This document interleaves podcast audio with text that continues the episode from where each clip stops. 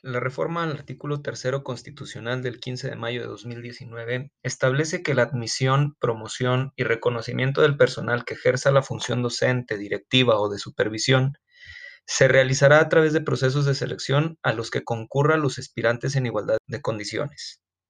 Asimismo, señala que en dichos procesos se considerarán los conocimientos, aptitudes y experiencia necesarios para el aprendizaje y el desarrollo integral de los educandos. El proceso de selección para la promoción a cargos con funciones de dirección en educación media superior, ciclo escolar 2021-2022, se llevará a cabo con base en los artículos 59, 60 y 62 de la Ley General del Sistema para la Carrera de las Maestras y los Maestros. Las disposiciones generales del proceso de selección para la promoción a cargos con funciones de dirección y supervisión en educación media superior, la promoción vertical, y las disposiciones específicas del proceso de selección para la promoción a cargos con funciones de dirección y supervisión en educación media superior, promoción vertical emitidas por la Unidad del Sistema para la Carrera de las Maestras y los Maestros. El proceso de selección para la promoción vertical se basará en la valoración de elementos multifactoriales considerados como requisitos, factores profesionales y elementos a valorar a través de un sistema de apreciación de conocimientos y aptitudes, el cual está conformado por las siguientes etapas. Etapa 1. Encuesta a la comunidad escolar. Etapa 2. Entrevista por un comité examinador. Etapa 3. Instrumento de valoración de conocimientos. Esta última etapa se realizará mediante un instrumento objetivo de opción múltiple. Se valorará el conocimiento de aspectos normativos vigentes en la educación media superior. Entonces, como apoyo para el conocimiento de la normatividad vigente, se estarán revisando algunos documentos sugeridos durante el curso de habilidades para cargos con funciones de dirección, además de algunos de los documentos citados en las guías para la promoción vertical de la EMS. La actividad directiva en el plantel supone un conocimiento de la legislación vigente en materia de los diferentes aspectos que toman lugar en el acontecer diario. Es primordial hacerla cumplir en el ejercicio de las actividades referentes a la gestión escolar. A continuación, se muestra un listado de la legislación mínima vigente. En primer lugar, tenemos la Constitución Política de los Estados Unidos Mexicanos, es el marco jurídico que otorga legitimidad al Estado. En ella se incluye el reconocimiento del ser humano garante de derechos inalienables y obligaciones, derechos sociales, el sistema político y económico. Además, con las modificaciones al artículo tercero, se establecen los lineamientos de la educación que son la base jurídica de la nueva escuela mexicana. En segundo lugar, tenemos la Ley General de Educación, su objeto es regular la educación que imparte el Estado en todo el territorio nacional a través de instituciones rectoras, organizadoras y educativas públicas y privadas con autorización y reconocimiento de validez oficial, sus organismos descentralizados y aquellas entidades no sectorizadas pero convergentes al ofrecimiento de servicios educativos como derecho público, centros de desarrollo infantil, entidades de atención eh, de educación especial y acciones de capacitación laboral y educación continua. En tercer lugar tenemos la Ley General del Sistema para la Carrera de las Maestras y los Maestros, que establece las disposiciones laborales de los trabajadores de la educación ante el Estado. Con pleno respeto a sus derechos, norma los procesos de selección para la admisión, promoción y reconocimiento del personal como profesionales de la educación. Como número cuatro está el Reglamento Interior de la Secretaría de Educación Pública, tiene como objetivo establecer el ámbito de competencias y organización de la Secretaría, las facultades del secretario, secretarios y los cargos administrativos con las atribuciones genéricas de la estructura organizacional de la dependencia, así como las específicas a cada unidad administrativa. También define las facultades de los órganos desconcentrados dedicados a la prestación de servicios y o resoluciones de una agenda específica. Asimismo, regula la designación y atribuciones de los órganos internos de control y precisa sobre la suplencia de los servidores públicos de la Secretaría, actualizándose a través de modificaciones, derogaciones y artículos transitorios. Como número 5, el decreto por el que se aprueba el Plan Nacional de Desarrollo 2019-2024. Es el decreto publicado en el Diario Oficial de la Federación por el cual se aprueba el documento rector del Ejecutivo en el que se precisan los objetivos nacionales, estrategias y prioridades del desarrollo integral y sustentable del país. En el número 6 está la Ley Orgánica de la Administración Pública Federal.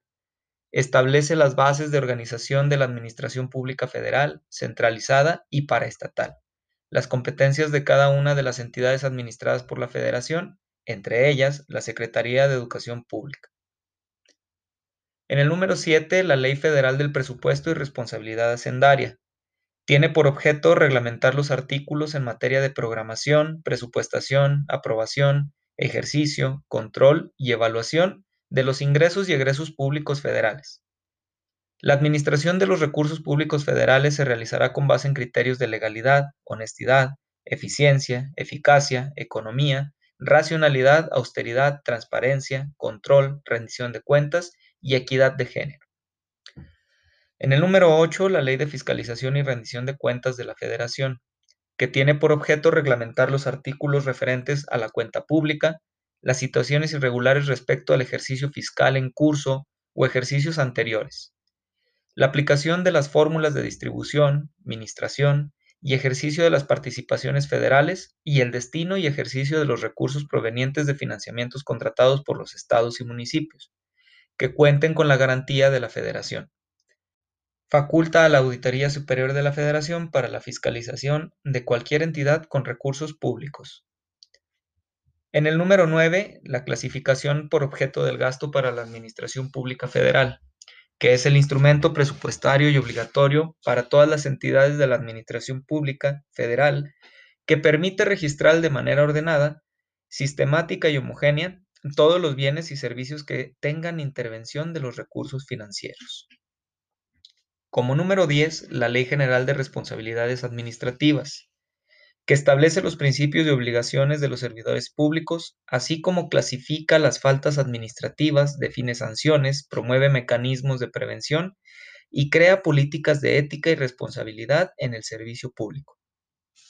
En el número 11, la Ley General de Transparencia y Acceso a la Información Pública, que distribuye competencias entre los organismos de la Federación y entidades federativas en materia de transparencia y acceso a la información establece los procedimientos mínimos para garantizar y homogeneizar los procedimientos para el acceso a la información y regula los procesos de impugnación.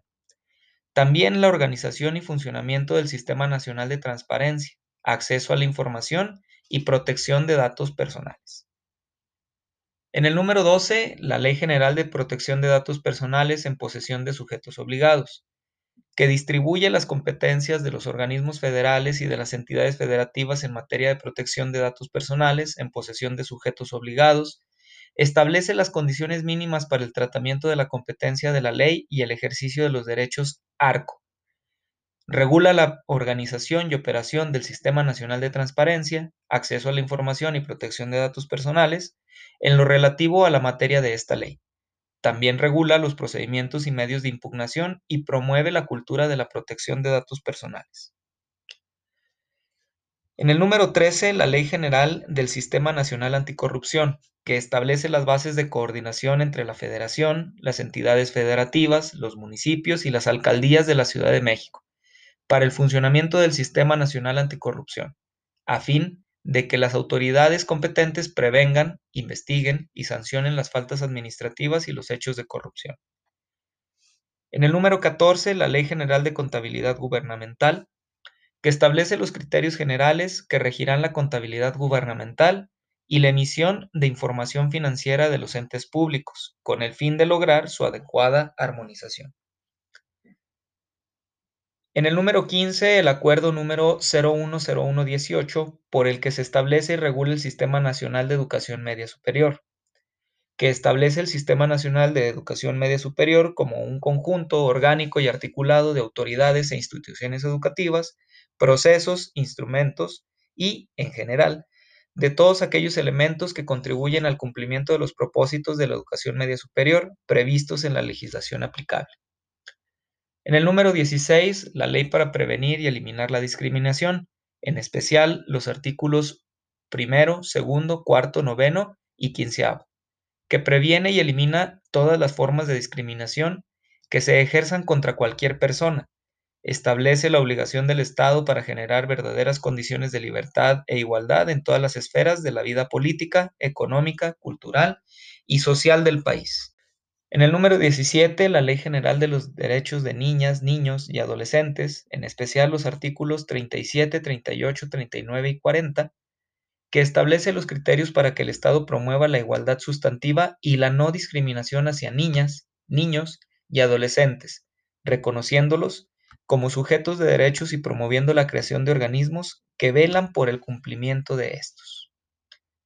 El número 18 Ley de acceso de las mujeres a una vida libre de violencia. Capítulo segundo, de la violencia laboral y docente, que establece los criterios para identificar las actividades o comportamientos que se clasifican como violencia de género en el entorno laboral o docente y dicta responsabilidades a las entidades federativas para castigar dichas faltas a la ley, además de promover programas de prevención contra la violencia. En el número 19, el Código de Ética de las Personas Servidoras Públicas del Gobierno Federal, que establece un conjunto de valores, principios y reglas de integridad que orientan la toma de decisiones de las y los servidores públicos a fin de que puedan aspirar a la excelencia en el desempeño de sus funciones cotidianas. Toda legislación aquí descrita tiene injerencia en las funciones desarrolladas en la actividad directiva y se invita a los participantes a consultar estos documentos.